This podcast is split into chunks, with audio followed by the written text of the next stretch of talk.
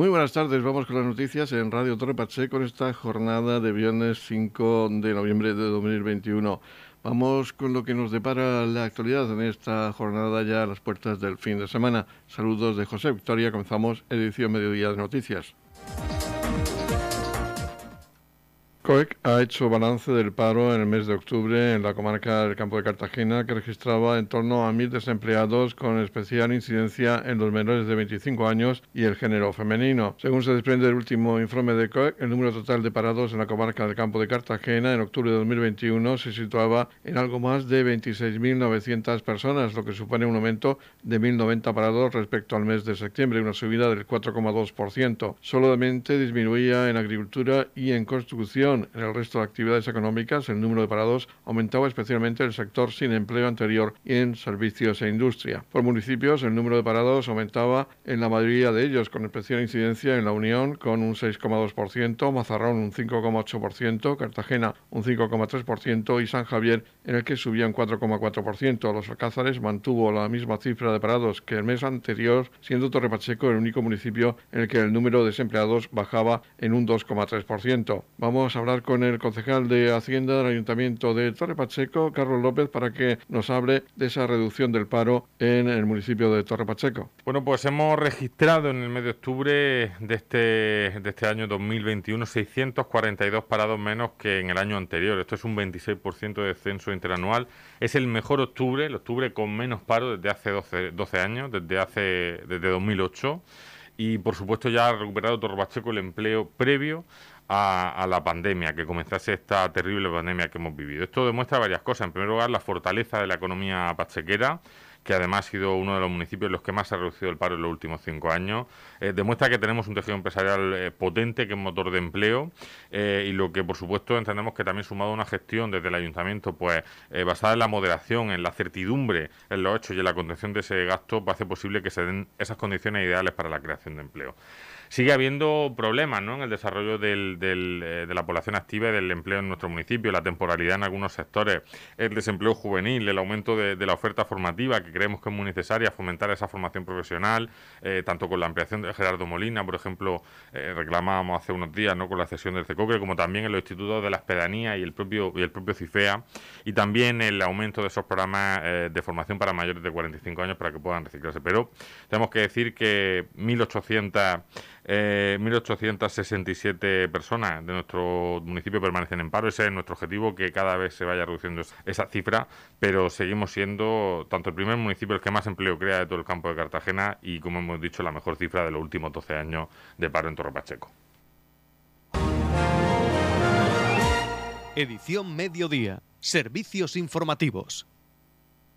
Como saben ustedes, la ministra de Transición Ecológica y Reto Demográfico visitaba ayer la región de Murcia y se reunía con el presidente de la comunidad autónoma, Fernando López Miras, y también con representantes de varios sectores relacionados con la agricultura, entre ellos el presidente de la comunidad regante del campo de Cartagena, Manuel Martínez. Y con él vamos a tener la oportunidad de hablar seguidamente, sobre todo de esa solicitud que ha hecho a la ministra de toma de medidas urgentes para solucionar el problema del mar menor. Parece ser que hay que tomar unas medidas urgentes que no se contemplan a corto plazo en esas medidas que presentaba la ministra para solucionar el problema del mar menor. Sí, bueno, vamos a ver, eh, sí que se contemplan eh, actuaciones, pero con un periodo de ejecución hasta el año 2025 que yo considero que es un periodo muy largo, no disponemos de ese tiempo.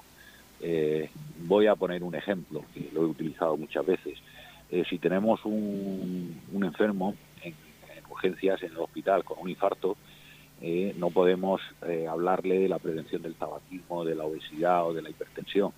Tendremos que llevarlo al quirófano y ponerle un muelle, un stent de esto, un bypass, y después habrá que aplicar el resto. Mm, esa es la situación en la que nos encontramos. Las medidas que están planteando eh, la mayor parte de medidas son medidas en origen, que hay que hacerlas, que hay que tenerlas en cuenta, pero que van a tener un efecto a muy largo plazo. Entonces no, disponemos de ese tiempo, no nos podemos permitir otra anoxia y otra mortandad de peces. ¿eh? Eh, hay que hacer algunas actuaciones que yo creo que se deberían de haber hecho ya. Por ejemplo, que es los problemas que tiene el, famoso bombeo del Alunjón, esos problemas eh, una patología en los carretes de, montaje de la tubería y que tiene muchísimas averías y que no puede funcionar a máximo rendimiento. Eh, una tubería de 12, 14 kilómetros eh, no puede ser el problema. No podemos estar tres años y ahora todavía le damos cuatro más para ejecutar esto, para repararla o reemplazar la nueva y que esas instalaciones puedan funcionar a máximo rendimiento. Creo que eso no es de recibo, teniendo en cuenta la dimensión del problema, la afección que está teniendo, eh, la culpabilidad que se le está aplicando al regadío eh, eh, cuando son cosas que se pueden paliar. O sea, es que esto es, digamos, de jugar de guardia. ¿Hay alguna actividad de saneamiento más que se deba comentar rápidamente? Sí, bueno, también he contemplado una partida de 50 millones de euros en horizonte 2022-2027 para mejorar algunas redes de saneamiento y tal que, bueno, que cuando llueve también vierte, no tienen vertido, pueden verter al mar menor cuando tenemos lluvias intensas ¿eh? o, cuando hay mucha afluencia de, personas y bueno, pues repito lo mismo, o sea, 2027 sí que la administración necesita unos plazos para ejecución de, todas sus actuaciones, pero yo creo que también hay medios y tienen procedimientos administrativos para ejecutarlos con mucha más rapidez. Este encuentro también se manifestaba por parte de los regantes el compromiso a cometer la parte que le corresponde en estas medidas. Bueno, nosotros estamos comprometidos en todo momento, de hecho en este mismo momento estamos aquí muy cerca de Torre Pacheco, eh, presentando a los asistentes al Congreso Nacional de Ríos y Drenaje el proyecto que se está ejecutando en la comunidad de regantes conjuntamente con la Consejería de Agricultura, eh, que viene financiado el 80% con fondos europeos, de instalación de sondas, instalación de estaciones meteorológicas en toda nuestra zona, eh, de sondas que, miden la humedad del suelo, la profundidad la que llega el agua y, por, también el aprovechamiento por parte de la planta, donde también se monitoriza el acuífero, eh, se monitoriza todo absolutamente para, para tener información, información en tiempo real, eh, que nos permite manejar el riego, la fertilización y sobre todo también no afectar al acuífero, no estar lixiviando, perdiendo agua y, fertilizante al acuífero, porque eso lo perdemos, y, además de esto ser capaces de demostrarlo, porque esto ya se está haciendo, pero hay que demostrarlo, tenemos que demostrarlo, tenemos que demostrarle a la sociedad en general ¿eh? que las cosas se hacen bien y para eso pues tenemos que servirnos de la técnica. Esto es un proyecto donde se instalan mil sondas, no existe ninguno en el mundo de estas dimensiones y bueno, pues volveremos a ser pioneros igual que lo fuimos con la modernización de regadíos, con el uso de, del riego localizado, por gotero y todo lo demás. en este sentido pues estamos trabajando y vamos a seguir avanzando. También han quedado algunas cuestiones en el aire, por ejemplo, los regantes, los agricultores piden que se les indemnice por aquellas zonas donde no puedan cultivar. Perdón, es que digo, digo que aún y aún quedan pendientes algunos temas que parece que ser que quedaron en el aire, como la petición de los algunos agricultores de indemnizaciones por aquellas zonas donde tengan que dejar de cultivar. Sí, bueno, yo creo que es algo evidente, ¿no? Si hay una franja que se estaba cultivando y que ahora no se puede cultivar, lógicamente eh, pues, habrá que eh, de algún modo compensar eh, el daño que están sufriendo esos propietarios, esos agricultores que si se quiere instaurar una banda, una, una franja verde de amortiguación de impacto, todo lo demás, y hay que cambiar el uso del suelo, lógicamente pues tendrán que tener alguna alguna compensación en ese sentido, si no indemnización total. Pero lógicamente no se puede disponer de, las propiedades de, una persona eh, alegremente sin ningún tipo de indemnización o de compensación. Pues Manuel Martínez, presidente de la Comunidad Regantes del Campo de Cartagena, muchísimas gracias por atender una vez más a Radio Torre Pacheco y habernos respondido a esas cuestiones, una cuestión tan importante como es la que se plantea ahora de salvar al mar menor. Ah, no tenéis por qué darme las gracias, es un placer estar con vosotros. Un saludo a todos. Noticias, edición mediodía.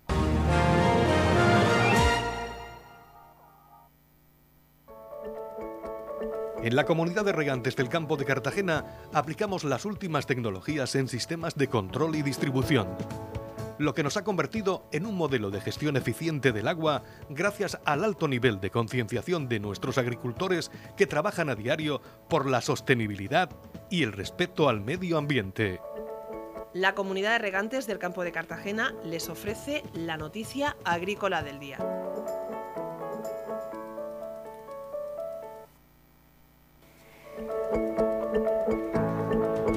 En la noticia agrícola destacamos que el presidente de la Comunidad Autónoma, López Miras, urge a Teresa Rivera, la ministra de Transición Ecológica y el Reto Demográfico, a actuar para recuperar el mar menor. Según el presidente, estamos en tiempo de descuento.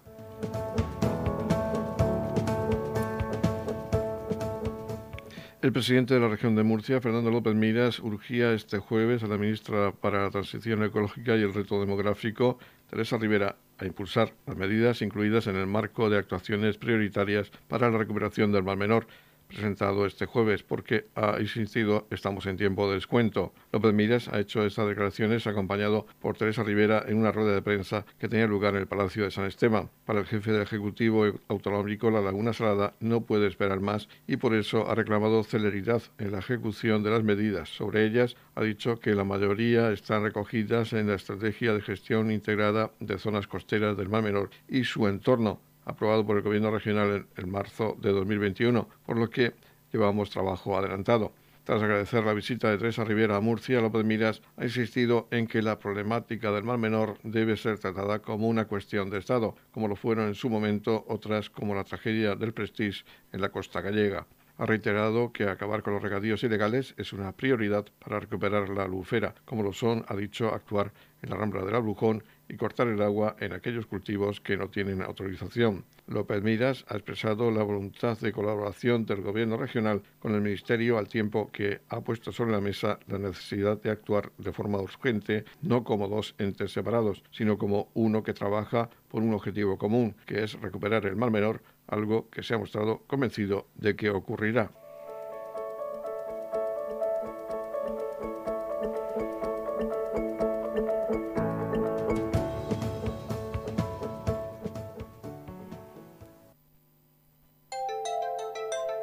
En la comunidad de regantes del campo de Cartagena aplicamos los últimos avances en innovación y desarrollo al servicio de una agricultura de regadío eficiente y respetuosa con nuestro entorno. Por la sostenibilidad y el respeto al medio ambiente, Comunidad de Regantes del Campo de Cartagena.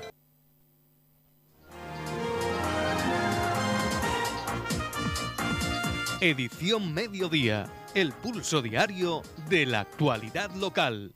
Ya tenemos fecha para la 42 edición del Festival de Loferro. Vamos a hablar con el presidente de la Peña Flamenca Melón de Oro de Loferro, Mariano Escudero, para que nos comunique cuál va a ser la fecha de celebración del festival en el año 2022 y otras cuestiones que vamos a plantear seguidamente. Tenemos la fecha concreta ya de la 42 edición del festival. Sí, el comité organizador que forma el Ayuntamiento Torre Pacheco junto con la Peña Flamenca Melón de Oro se reunió el pasado miércoles y se definió que la fecha de la celebración del 42 Festival será del 15, de, del 15 al 24 de julio.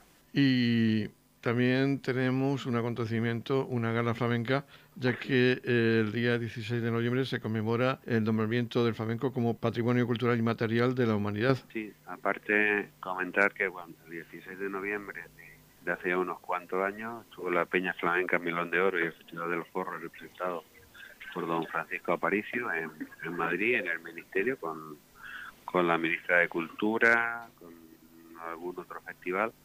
Entonces, pues bueno, fue un honor para los Ferros eh, representar a la región de Murcia en, en esa conmemoración en ese hito histórico de declarar el, el flamenco patrimonio cultural y material de la, de la humanidad.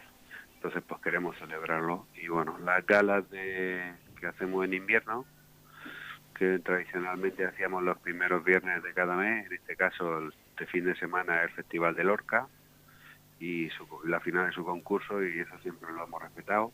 Hemos querido poner poner sobre programación, tenemos al guitarrista nuestro oficial Antonio Fernández el Torero de guitarrista oficial en Lorca también y lo que vamos a hacer es eh, celebrarlo el fin de semana que viene pero el cambio fundamental es que vamos a pasar de hacer los viernes a las 10 de la noche, que para el invierno es muy tarde y hay mucha humedad y frío, vamos a celebrar la gala de invierno los sábados a las 8 de la tarde, es un horario más flexible eh, para luego salir, poder tomar algo, eh, ir un rato a la peña y que no se haga tan tarde como se nos estaba haciendo los viernes con principalmente más que frío, es frío mezclado con, con humedad.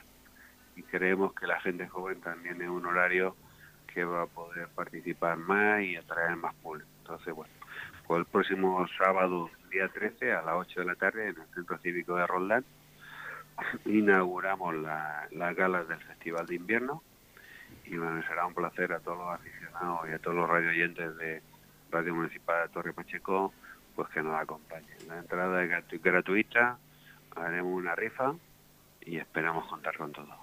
Y cuentan con un elenco de artistas de cante, toque y baile para esta jornada. Sí, vamos a tener al cante a, a Sebastián Contreras Bastián, que es un cantador de compás que conoce los cantes de, de la región de Murcia como nadie, y a Vicente Santiago, que no, a Vicente no, a Sebastián Santiago, que nos acompañará en el Puerto Mazarrón. A la guitarra tendremos a Antonio Fernández el Torero y a Antonio Santiago. En los buenos bailes tenemos a la gran bailadora Soraya Sánchez del Ballet Ferros y a una bailadora muy joven, pero que apunta a grandes maneras, que se llama Rocío de la Cova. Y bueno, celebraremos artistas, aficionados, la peña, pues ese acontecimiento que es el reconocimiento de del, del flamenco como patrimonio de la humanidad. Pues una buena oportunidad ya para aquellos aficionados al cante flamenco de asistir a estas galas de invierno que organiza la Peña Flamenca Melón de Oro de los Ferros. Y ya saben, en el año 2022 el 42 Festival de los Ferros ya tiene fecha del 15 al 24 de julio. Muchas gracias, Mariano Escudero, presidente de la Peña Flamenca Melón de Oro, por hablarnos de, por darnos esta información y de ese cambio horario que va a tener a partir de ahora la celebración de las galas de invierno. Muchísimas gracias a vosotros y os esperamos el, próximo 13 a las 8, sábado a las 8 de la tarde en el Centro Cívico en Roldán para con- conmemorar este día tan importante para nosotros que es el Día Mundial del Flamenco. Edición Mediodía. Servicios informativos. Los días 20 y 21 de noviembre se van a disputar en las pistas de pádel del Polaris Mar Menor el octavo torneo de pádel solidario que organiza Nuevas Generaciones del Partido Popular a beneficio de la Junta Local de la Asociación Española contra el Cáncer. Escuchábamos al presidente de Nuevas Generaciones del Partido Popular, Francisco Javier Martínez Conesa, hablar de las características de esta octava edición del torneo. octavo torneo de padres solidario, de nuevo a favor de la Asociación Española contra el Cáncer. De este torneo que empezamos a celebrar en 2013 y a pesar de parar, de pausarnos en el año de la pandemia y no celebrar eh, el que sería en la octava edición y queremos que se siga celebrando y seguir con esta bonita costumbre. Bien, entrando un poco en detalle, eh, el torneo se jugará el fin de semana del 20 y 21 de noviembre, aquí las instalaciones de Padel Polar y Mar Menor. Será un partido, serán partidos de categoría única en la modalidad masculino, femenino y mixto, en las que los partidos serán pequeñitos, como siempre, de dos sets y en caso de empate se liderará a Super Team. Eh, agradecer también a las empresas colaboradoras, empresas y comercios del municipio de Torre Pacheco, que han querido aportar su granito de arena, ya sea en forma de donación directamente a la Asociación Española contra el Cáncer, así como con obsequios y regalos que luego se entregarán a los participantes de cada una de las finales de la modalidad del torneo. Agradecer a todos los vecinos que año tras año han participado y han jugado en este torneo y animarlos de nuevo a participar que sean solidarios como siempre es el pueblo de Torre Pacheco, que sigan aportando su granito de arena en este torneo cuya inscripción son 10 euros solamente de forma simbólica, que serán donados íntegramente a la Asociación Española contra el Cáncer. También recordar que, como siempre, se entregará avituallamiento a todos los participantes y también anunciar que entenderemos a nuestro querido amigo y vecino Ángel Rosique, que también repartirá unas migas solidarias para todos los vecinos de Torpacheco que quieran acercarse, así como a todos los participantes, obviamente, de este torneo. Radio Torre Pacheco. Servicios informativos. Poco a poco se retoma la normalidad a nivel social y son muchas las asociaciones que ya retoman su antigua actividad. Entre ellas está la Asociación Cultural Pilar Antón de Torre Pacheco, que también ha comenzado ya a programar una serie de actividades. Vamos a hablar con su presidenta, Antonia Sánchez, para que nos hable de alguno de esos cursos que ya van a comenzar. Pues sí, mira, eh, como ya sabéis todas y todos que hemos tenido un tiempo sin poder hacer nada con respecto a lo del COVID, pues vamos a empezar ya, de hecho ya se han empezado el curso de gimnasia rítmica y estamos dando ya gimnasia y luego también tenemos el curso de pintura en tela, crochet y bueno, y manualidades de este tipo. Entonces también corte y confección, Margarita es la que da pintura en tela y Mari Otón es la que da, Mari Gómez es la que da la profesora de corte y confección. Y luego también queremos empezar nuevos cursos como, como maquillarse, o sea, curso de maquillaje y otro también de, de manicura. Y entre ellos pues tenemos viajes y desde aquí os digo que bueno, que paséis por la sede, que estaremos los miércoles de 5 y media a 7 allí en la sede, que paséis, que miréis todas las actividades que tenemos y que os apuntéis, bueno, y ya pues si hay alguna cosa más, pues ya os explicaremos. Vamos a recordar que la sede está en el Centro de Artes Escénicas de Torre Pacheco. Sí, en Artes Escénicas en el número 11, los miércoles. Y vayan pasando y si quieren apuntarse a algún curso o algo, y sobre la marcha iremos, tenemos otros proyectos que ya iremos diciendo. Estamos repasando para usted la actualidad de nuestro municipio en edición mediodía. La Asociación Cultural Pilar Antón de Torre Pacheco informa de un viaje previsto a Carboneras, un pueblo pesquero a orillas del Mediterráneo que se encuentra entre los 10 paraísos de España. Habrá visita con guía local al pueblo de Carboneras, también al castillo de San Andrés, al centro de interpretación, al interior de un molino de viento. Será el 28 de noviembre. Tienen más información y las inscripciones la pueden hacer los miércoles de 5 a 7 de la tarde en el aula número 11 del Centro de Artes Escénicas de Torre Pacheco, sede de la Asociación Cultural Pilar Antón de Torre Pacheco. Edición Mediodía, Noticias.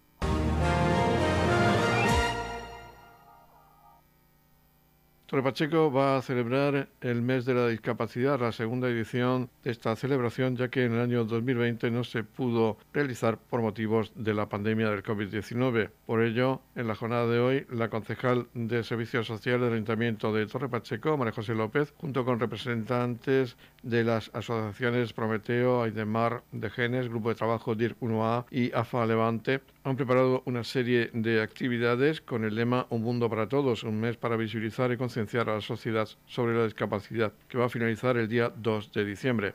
Escuchamos a María José López. Volvemos a reunión aquí en el Salón de Pleno eh, dos años después para celebrar nuestro mes de la discapacidad. Hace dos años hicimos este proyecto por primera vez, este mes cargado de actividades en torno a la discapacidad.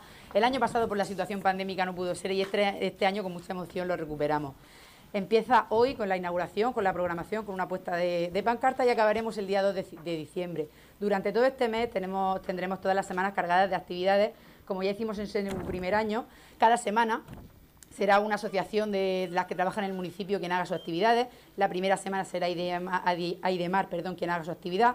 La segunda semana será Prometeo. La tercera semana será el grupo de trabajo de IRQI 1A de, de Degenes y la última semana será AFA Levante, que trabaja con el FEMOS de Alzheimer. Todas estas actividades, como siempre, son posibles gracias a la trayectoria y la actividad que todas estas asociaciones tienen en el municipio. Como novedades de este año destacamos que la concejalía, que el ayuntamiento como tal ha organizado una serie de actividades, casi todas o la, la, gran mayoría de la mano de la concejalía de deporte de mi compañero Óscar, que también está aquí. Esta tarde, sin ir más lejos, empezamos con una jornada de de triatlón inclusivo en el, en el, en el velódromo municipal y tendremos unas diversas actividades. Como novedad también, eh, como esta actividad queremos que sea cada vez más grande porque nuestra intención es una actividad de la que estamos muy orgullosos, este año también tenemos una actividad que organiza la ONCE en su sede local, una charla muy interesante que, va a hablar de, la violencia que, que sufren las mujeres y las niñas con discapacidad. Eh, en toda su vida, en toda su trayectoria. Eh, como ayuntamiento, como Concejalía de Servicios Sociales, estamos muy orgullosas de, esta iniciativa. Desde el segundo uno siempre lo hemos dicho. Esta actividad no tendría razón de ser sin cada una de estas asociaciones que ahora quiero que sean ellas mismas las que os cuenten sus actividades y, como no, de los profesionales y los trabajadores de servicios sociales que, como siempre, están al pie del cañón haciendo que todo esto sea posible como, como engranaje, eje de unión de todas las asociaciones. Muchísimas gracias. Ahora todas las asociaciones van a explicar un poco las actividades y, como no, invito a todos los, los pachequeros, a todos los vecinos que nos, que nos acompañen a todas las actividades que, que quieran. Va a haber exposiciones, va a haber charlas, va a haber actividades, unas serán abiertas, otras no. Cada semana en redes publicaremos la programación para que puedan acudir y nos acompañen en, esta, en este mes que nos ilusiona y nos, y nos llena de emoción. La primera asociación que ha presentado su programación, concretamente del 9 al 12 de noviembre, ha sido Aidemar, la Asociación para la Integración del Discapacitado de la comarca del Mar Menor y que cuenta con el Centro de Día de Santa Rosalía en el municipio de Torre Pacheco. Escuchamos a su gerente Miguel Andreu. La verdad que es, estamos de enhorabuena porque después de, un periplo bastante difícil que hemos padecido todas las entidades, sobre todo la, la entidad de la discapacidad, eh, pues volvemos a retomar pues, eventos como este. El Ayuntamiento de Torre Pacheco tiene una cierta tradición ya con, organizar jornadas y no es la celebración de un único día, como sería el 3 de diciembre, sino que se hacen muchos eventos y nos hacen participar a todas las entidades que, tenemos relación con este municipio. En nombre de Aidemar y en nombre del Centro de Día de Santa Rosalía, eh, pues eh, como digo, tenemos que vamos a participar en, diversos eventos que voy a pasar a relacionar. El próximo 9 de noviembre eh, nuestro centro va a participar en el programa Blanco Satén de, Canal Televisión Mar Menor, con la participación de la directora de nuestro centro y de algún usuario y usuaria que, estarán pues bueno, explicando un poco todo lo que es la dinámica del centro y su, y su, y su día a día. El 10 de noviembre eh, vamos a participar también en un club de lectura donde se nos van a, exponer cuentos que tienen que ver con atención a la diversidad y con las especiales características de nuestro colectivo. Y vamos a participar el 12 de noviembre también en un taller de cocina saludable eh, para trabajar hábitos de higiene saludable y que tengan que ver con la nutrición y la dietética. ¿no? Como digo, lo importante de todo esto es darnos, darnos divulgación, darnos conocimiento y que la sociedad sea consciente de eh, todas las dificultades que arrastramos a veces para mantener nuestros servicios a diario. Este ayuntamiento tiene un compromiso y lo demuestra año a año a través de ayudas y de convenios que tiene con las entidades como Aidemar y ese compromiso es eh, muy loable y alabable. Igualmente, pues decir, para terminar ya, eh, sin ánimo de, ser más, eh, pesado, ¿no? por decirlo de alguna manera, darle enhorabuena porque esta jornada mm, será un éxito seguramente y que retomemos la normalidad, que es lo que hoy en día creo que todos estamos deseando. Ahora escuchamos a Ascensión Méndez García, la presidenta de la Asociación Prometeo de Torre Pacheco, que ha hablado de las actividades que organiza esta asociación del 15 al 19 de noviembre. Bueno, desde Prometeo hoy estamos de nuevo aquí en el Salón de Plenos para presentar esta jornada con una ilusión muy grande. Son muchos los usuarios que nos acompañan y ellos son los que manifiestan en primer lugar esa ilusión por volver a tener una semana de la discapacidad. La semana de Prometeo será la segunda semana, del 15 a 19 de noviembre, y las actividades que, se van a realizar en esa semana pues van a ser, en primer lugar, el día 15 de noviembre, la, exposición del Belén accesible, que ha realizado la Fundación Prometeo ya en el año 2017 y que este año se va a exponer en el Salón de Pleno del Ayuntamiento, perdón, en el hall del Ayuntamiento. Sí, y estará expuesto durante toda la semana, del 15 al 19 de noviembre. El día 16 de noviembre también habrá una exposición, se inaugurará la exposición Capacidades Sobresalientes, eh, como, con trabajo que han realizado los distintos usuarios sobre aquellas personas con capacidades espectaculares, aún teniendo eso que se le ha llamado o que se le llama muchas veces una discapacidad y no otras capacidades, que es lo que realmente tienen cada uno de estas personas. Es la versión de ello, lo que se va a mostrar en el Museo de la Calle, en la calle Juan León. Eh, ese mismo día, eh, por la noche, en el programa Blanco Satén también está dedicado a Prometeo y también el representante de Prometeo pues expresará o, pondrán allí de manifiesto a toda la sociedad, a todo el, entorno que, en el que el canal Mar Menor se mueve, pues su actividad, su actuación y su hacer cada día por, destacar por reforzar y por ayudar pues todo el entorno de la discapacidad en nuestro municipio. El día 17 de noviembre hay una actividad muy bonita dedicada a toda la familia, a todas. En el Jardín Encantado de la Biblioteca Municipal eh, hay la actividad Cuentos en Familia. Pues se invita a todas, también a todas aquellas personas que, puedan asistir porque va a ser verdaderamente bonito, es una actividad entrañable. Y luego el 19 de noviembre, en, los chicos de Prometeo, en el programa Jaula de Grillos, eh, pues habrán una charla especial y se invita a la concejala María José López. También estarán mm, Aidemar, representado de Genes y el grupo Dirkia.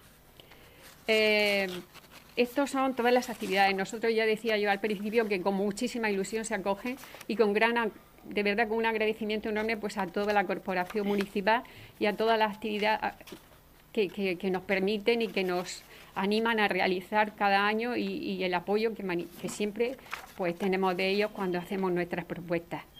Pues muchas gracias y una invitación a todo el mundo a que no se pierda ninguna de todas estas actividades y actos que se van a realizar durante esta semana, durante este mes de noviembre. Ahora en representación de Genes y el grupo de trabajo DIRC 1A está la coordinadora de este grupo de trabajo, María Ángeles Alcalá, que nos habla de las actividades que han programado para el periodo del tiempo del 22 al 26 de noviembre. Yo pertenezco al grupo de genes DIRC 1A, pertenezco a la Asociación de Genes de Enfermedades Raras y quería dar las gracias por darnos la oportunidad de estar otro año más aquí.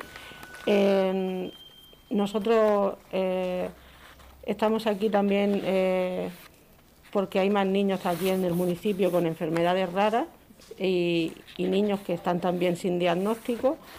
Y nosotros nos toca la semana del 22 al 26 de noviembre. En esa semana se hará difusión de un vídeo sobre sobre la discapacidad y las enfermedades raras. durante nuestra semana en los dos institutos, en el Gerardo Molina y en el Luis Manzanares, se hará una exposición fotográfica sobre eh, enfermedades poco frecuentes. El día 22 se hará una, charla informativa en el Instituto Gerardo Molina a los alumnos de segundo de la ESO. El 23 de noviembre se dará también una charla informativa sobre enfermedades raras alumnos de tercero A en el, Instituto Luis Manzanares. Por la noche también acudiremos em, al programa Blanco Satén en el canal Mar Menor.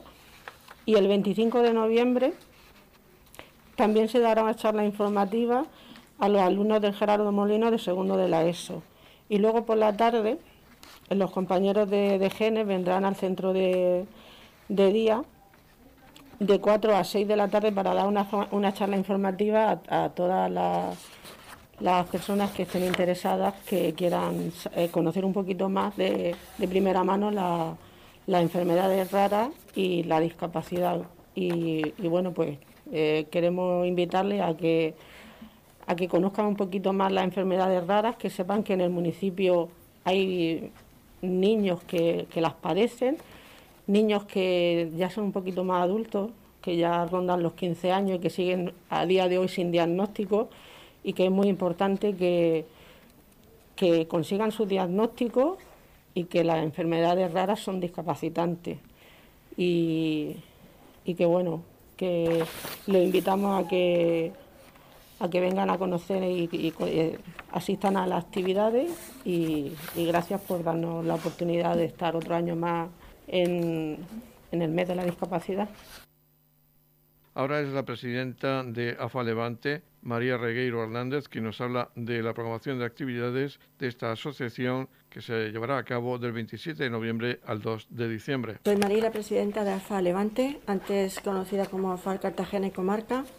Y ante todo quiero agradecer al Ayuntamiento por la invitación a esta eh, semana eh, bueno, este mes dedicado a la discapacidad y en especial a la semana que nos toca a nosotros, el 27 al 2 de diciembre. Para nosotros la palabra discapacidad es un poco distinta a todos, ¿no? O a muchos, por desgracia. Es oportunidad, unión, esperanza, prevención y vida. Ese es nuestro deseo, propósito y compromiso.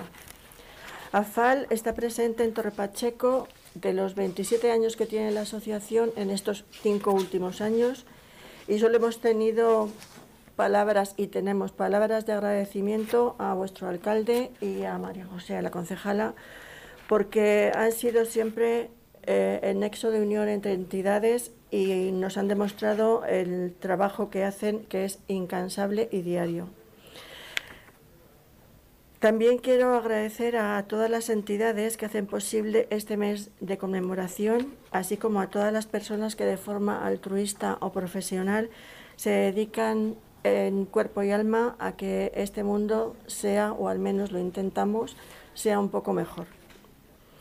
Hoy, 5 de noviembre, es el Día Mundial del Cuidador.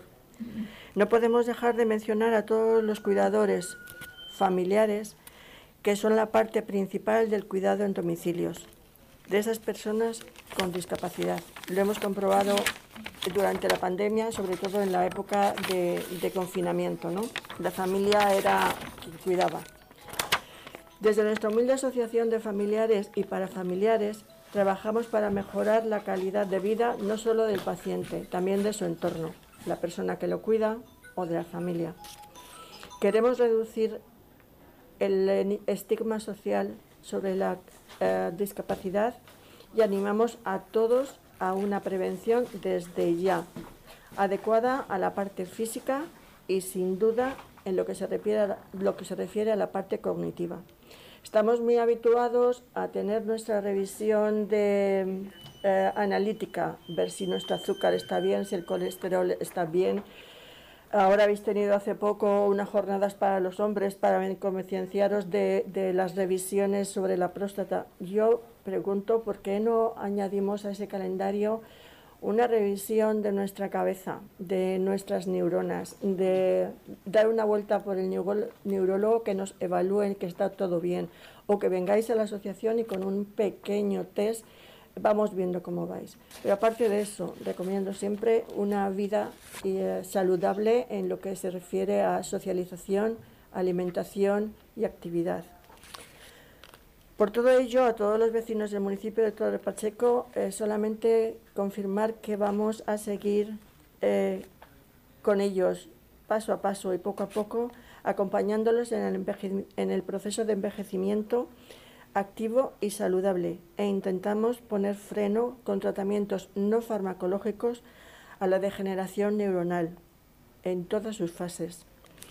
Las actividades que vamos a tener son muchas y variadas, como van a empezar el día 27 de, diciembre con un partido de fútbol, eh, vamos a tener también charlas en eh, programas de radio y mm, eh, también una actividad donde se van a juntar los mayores con los peques en la guardería eh, bueno, os recomiendo que no faltéis esa semana del 27 al 2 y que os toméis muy en serio el eh, revisar también y añadir a vuestra lista de visita al dentista visitad a revisar vuestra, vuestro funcionamiento neuronal. ¿Vale? Muchísimas gracias y sobre todo muchísimas gracias por permitirnos participar en estas jornadas. En la comunidad de regantes del campo de Cartagena aplicamos los últimos avances en innovación y desarrollo al servicio de una agricultura de regadío eficiente y respetuosa con nuestro entorno. Por la sostenibilidad y el respeto al medio ambiente, Comunidad de Regantes del Campo de Cartagena. La Comunidad de Regantes del Campo de Cartagena les ofrece la información del tiempo.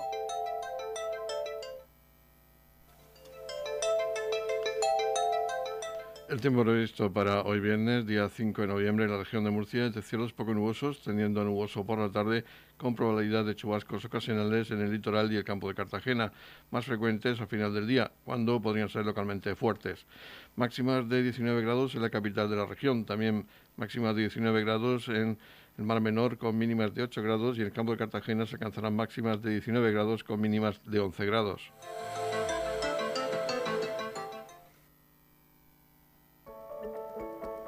En la comunidad de regantes del campo de Cartagena aplicamos las últimas tecnologías en sistemas de control y distribución, lo que nos ha convertido en un modelo de gestión eficiente del agua gracias al alto nivel de concienciación de nuestros agricultores que trabajan a diario por la sostenibilidad y el respeto al medio ambiente.